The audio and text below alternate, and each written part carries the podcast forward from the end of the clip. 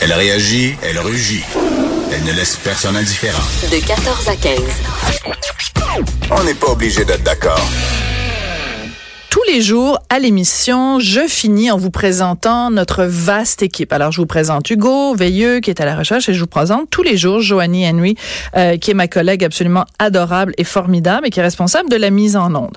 Et la semaine dernière, cette même Joanie Henry m'a surprise et m'a beaucoup touchée, elle m'a même bouleversée parce qu'elle a écrit pour euh, Tabloïd, vous allez retrouver ce texte-là facilement sur Internet, elle a écrit un texte qui s'intitule Non, je ne serai pas plus heureuse en étant plus mince, dans lequel elle revient sur son sa relation, j'allais dire un combat, mais j'aime pas tellement ce mot-là, sur sa relation complexe avec son corps, son rapport à la à la minceur et euh, ben ça m'a beaucoup touchée. Alors je voulais que Joanie vienne nous en parler. Bonjour Joanie. Allô Sophie. Alors on se côtoie tous les jours depuis euh, le mois d'octobre. Oui. Et moi ce que je vois devant mes yeux, c'est une femme qui est bien dans sa peau, qui est qui est heureuse, qui est qui est généreuse de son sourire, de ses compétences.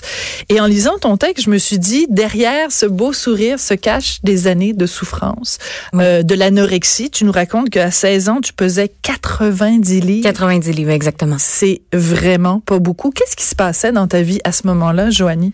Euh, à ce moment-là dans ma vie, j'étais une, une, adolescente comme les autres. Mm-hmm. Je pense que le, le, le plus grand problème qu'on a, c'est de banaliser le fait d'être complexé.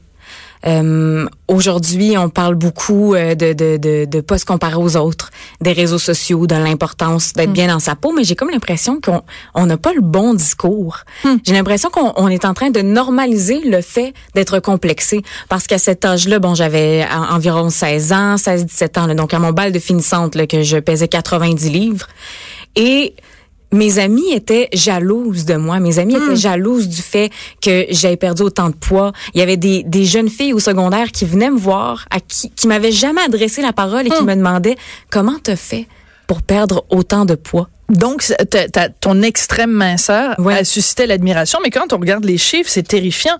T'es passé de 170 livres à 90 livres en moins d'un an. Ouais. C'est sûr que tu l'as pas fait de la bonne façon. Ça veut dire que c'était pas santé, c'était pas un poids santé, mais en même temps, c'est très bizarre parce que au moment où t'étais le plus mal, c'est peut-être le moment où t'avais le plus d'admiration de la- dans Ouais. les yeux des autres. Ouais, c'est ça, contradictoire. C'est extrêmement fascinant, Sophie, d'avoir un corps qui change facilement. Ouais. Moi, je prends du poids facilement, je perds du poids facilement. Donc, j'ai un poids qui est très instable. Mm-hmm. Tu sais, je peux passer euh, en quelques mois, prendre 30 livres, perdre 30 livres. Et j'adore à chaque fois la réaction des gens. Mm. Euh, c'est pas pareil. Les gens agissent pas de la même façon avec moi quand je suis considérée comme mince Mm. et quand je suis considérée comme grosse. Donc oui, c'est un travail que j'ai eu à faire avec moi-même, mais on dirait que ça, la réaction des autres m'a aidé, m'a aidé aussi à, à- à me détacher de ça, parce que c'est ridicule au fond. C'est que toi, tu ridicule. voyais le ridicule de la situation Oui. et ça t'a permis de voir que Oui. ben, ça n'a aucun sens. Oui. Mais ce qui n'avait aucun sens non plus, Joanie, c'est ce que tu racontes dans ce, dans ce texte-là, c'est le mal que tu as fait à ton corps. Ah oui, Tu t'es- terrible. Mais tu vois, ça c'est le gros, gros, gros problème. On parlait de banaliser le fait Mhm. d'être complexé, Oui. mais il y a aussi le fait que quand on parle du corps humain en général, quand on parle de notre corps, on est tout le temps dans le paraître. Mon corps a l'air de ça, j'ai cette apparence-là, l'image que je projette à travers mon corps. Il faut pas se comparer, mais on parle toujours de l'image, du paraître. Puis on parle pas aux jeunes femmes de qu'est-ce que tu peux faire avec ton corps. C'est c'est aussi niaiseux que d'avoir des passions, être capable de jouer de la guitare, être capable de chanter, comme ça peut aller à juste aller voir sa famille puis passer un bon moment. Ce sont des choses qu'on fait avec notre corps aussi. Toutes les actions que l'on fait, vivre no- notre vie, on le fait à travers notre corps. Mais ça, on, on dirait qu'on l'oublie. On met tellement d'importance sur l'apparence. Puis les, les jeunes femmes sont prises là-dedans. Je me rappellerai toujours. euh, une une jeune fille avec qui je, je, je faisais de la musique au secondaire, mais qui était Ouais. pas une, une amie à moi. Elle était plus jeune, donc deux ans plus jeune que moi. Euh, fait qu'elle me voyait un peu comme euh, Un modèle? un modèle, oui, parce qu'on faisait, on, on était mélangés un peu les années ensemble. Puis, euh, elle était un peu comme moi. euh, elle avait 13 ans. Elle était considérée, elle avait un corps qui était considéré comme grosse. Donc, comme moi aussi à, à l'âge de 13 ans, elle avait vu ma perte de poids. Puis, elle m'avait demandé, tu sais, justement, comment t'as fait? Mais c'était tellement différent des autres filles parce que je pouvais voir dans son dans son regard à elle toute la peine hmm. qu'elle ressentait et l'espoir qu'elle venait chercher en me demandant comment t'as fait pour perdre ton poids. Elle voulait un mode d'emploi pour devenir mince. Exactement. Mais toi, tu le sais que le mode d'emploi c'est de se faire du mal. Puis je pouvais pas lui dire. Je pouvais pas lui dire. Euh, excuse-moi, mais fais-toi vomir, arrête de manger, inflige-toi des bons. C'est tout des trucs qui ont pas de sens. Donc tu ne pouvais pas décemment lui répondre ça. Je lui ai jamais dit ça. J'ai dit ben mange de la salade puis fais du sport comme tu disais à n'importe qui qui veut perdre du poids. C'était ma réponse. Je disais ça à tout le monde. J'ai mangé de la salade puis j'ai fait du sport. là. C'était la réponse que je donnais à tout le monde. Mais je l'ai vu à ce moment-là. Ça a été mon premier déclic, je pense. Hmm. Quand j'ai vu toute la peine puis la souffrance qu'elle avait, je me suis dit, ok, je suis vraiment pas la seule à vivre avec ce poids-là qui est là tous les jours. Le poids. Tous les jours, la pression qui est là juste de, de, juste parce que je suis obsédée par mon apparence corporelle. Comment euh, tu en es arrivé aujourd'hui, à l'âge que tu as, euh, dans la dans la jeune vingtaine, euh, à arriver à avoir fait une d'une façon la paix avec ça et surtout le désir parce que tu écris un texte qui est publié en ligne, euh, que plein de gens vont lire, plein de gens vont commenter. Euh, c'est pas évident parce que mhm. tu t'exposes puis là tu viens nous en parler euh, aujourd'hui euh, à la radio. Donc c'était quoi le cheminement dans ta tête pour dire ben moi j'ai envie de partager ce que j'ai vécu avec d'autres? Ben, ce qui est sûr, euh, premièrement, c'est d'avoir une famille formidable. Hmm. Mes parents sont très, très proches de leurs émotions. C'est très important pour nous de euh, d'apprendre à vivre avec nos émotions, les explorer, les comprendre. Euh, un trouble alimentaire, c'est beaucoup plus que juste être anorexique hmm. puis de manger ou de pas manger. Hmm. Un trouble alimentaire, là, c'est être obsédé par son apparence, c'est avoir une voix dans ta tête qui revient des centaines de fois par jour pour, te, pour te dire que t'es grosse, que t'es laide, que t'es pas assez. Donc, si tu fais juste arrêter d'être anorexique, ce qui en définition simplement se priver de manger puis euh, être mince mais pas, pas pas le voir dans le miroir, ton trouble ne se réglera pas, il va se transformer. La voix est encore là? Ma voix est encore là définitivement, mais j'ai appris à vivre avec elle puis elle me dit hmm. pas les mêmes choses. Aujourd'hui, Qu'est-ce qu'elle dit? Qu'est-ce qu'elle dit? Euh, Des fois, elle va revenir. Par exemple, j'ai essayé des vêtements dans une cabine ah. d'essayage, ça va pas me faire. regarde, euh, on a ça, on a tout ça par contre. puis elle va me dire ben voyons, tu as-tu pris du poids? Comment ça se fait? Avant tu portais du médium, là t'es rendu dans le large. Puis là, c'est une voix que tout le monde a, mais c'est de c'est de l'arrêter quand elle est là, puis de changer, d'aller chercher autre chose, d'aller chercher du positif, d'être beaucoup plus doux. Euh, en fait, dans mon cas, d'être beaucoup plus douce avec avec moi-même. Mm. Puis encore là, moi, ce qui a fait en sorte que j'ai guéri, c'est sûr, j'ai été confrontée avec, euh, j'ai une maladie chronique qui fait en sorte que bon, je suis malade. Euh, j'ai la seule façon pour moi de soulager ma, mes douleurs, c'est d'être tout le temps à l'écoute de mon corps. Mm. Est-ce que je dois boire de l'eau? Est-ce que je dois prendre tel supplément? Donc c'est beaucoup un, un, travail d'écoute avec moi-même. Puis le fait donc d'être proche de mon corps a aidé mais aussi le fait que je suis allée régler le trouble à la source. Donc, je suis mhm. vraiment allée me demander qu'est-ce que mon trouble alimentaire essaie de me dire? Mhm. Qu'est-ce que j'exprime à travers tout ça? Moi, j'ai découvert que j'étais une personne qui souffrait vraiment d'anxiété.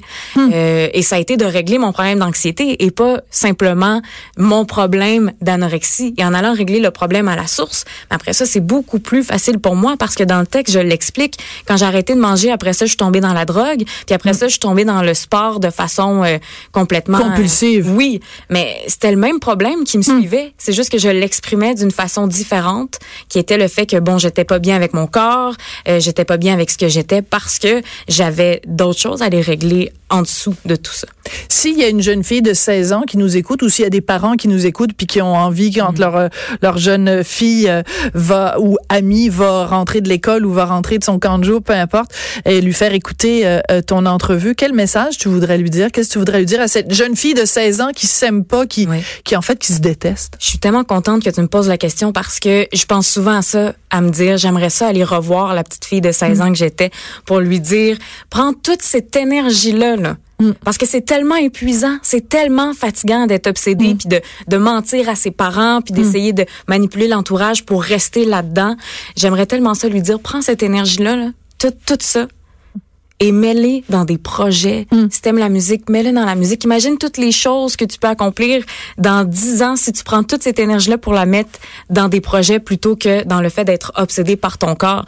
Puis je dirais surtout aux jeunes hommes aussi, euh, faites attention à, à, la force de vos mots. Mm. Soyez doux c'est quand vous parlez aux femmes, puis soyez doux quand vous parlez de l'apparence des autres femmes que vous avez vues dans un party, mm. tu telle fille, ou quand vous voyez justement une fille passer dans les corridors de votre école secondaire, tous les commentaires que vous faites entre, entre gars, là, on les entend puis ça fait mal, ça peut faire très mal. Donc soyez doux, faites attention à la force de vos mots. Je pense que c'est pas juste aux femmes de, de travailler sur l'estime de soi, c'est aussi un travail de société, puis c'est un travail de comment est-ce que les autres parlent de leur corps, comment on parle de, du paraître en général, puis comment on parle du corps des femmes aussi en général. Tout à fait. Mais je regarde quand tu dis le message de la société, je regarde une comédienne comme évidemment parce que j'ai une mauvaise mémoire des noms, Catherine Levac. Oui, qui a était énormément de poids. Voilà.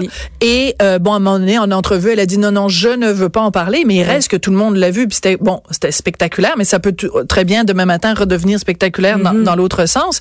Mais je regarde juste le regard que les gens euh, portent sur elle. Ouais. Et et il est complètement différent. C'est la même Catherine Levac, mhm. mais les gens lui parlent de son poids beaucoup plus qu'ils lui parlent, par exemple, de son style d'humour ou de ce qu'elle de ce qu'elle fait. Tu sais, elle va à des galas, puis les gens disent oh mon Dieu, cette robe-là lui va tellement bien, mhm. alors que bon, si elle était allée au gala euh, avant, euh, ben c'est donc c'est c'est pas juste tu tu dis les filles avec elles-mêmes, les garçons face aux filles, mhm. mais tout le reste, tous les médias, tout tout cet entourage là où on dit à quelqu'un constamment, on valorise quelqu'un qui est mince et on ignore ou on est indifférent ben, ou on, est méchant. On revient à ce que je te, à ce que je disais plus tôt, c'est qu'aujourd'hui, le fait d'être complexé, c'est complètement banalisé. Hmm. C'est normal d'être complexé, c'est normal d'être obsédé par la hmm. perfection. Tu sais, je suis allée prendre un verre avec mon ami euh, la semaine dernière et écoute, je sais pas comment je suis arrivée à cette question-là, mais j'ai dit toi si tu avais un souhait à faire dans la vie, ça serait quoi? Elle m'a répondu, moi je voudrais manger tout ce que j'ai envie de manger sans me poser de questions. Elle essaie d'avoir un enfant, là, OK? OK. J'ai dit, sérieux. C'est, c'est ça la première chose qui te vient en tête. Puis on l'entend souvent cette blague-là. Ouais, ouais. Ah, mais les femmes, on sait bien tout ce qu'ils veulent, c'est manger n'importe quoi sans jamais avoir à être stressé par rapport à ça. Mais au-delà du cocasse de la situation, là, hmm. il y a vraiment un message important. Ben oui.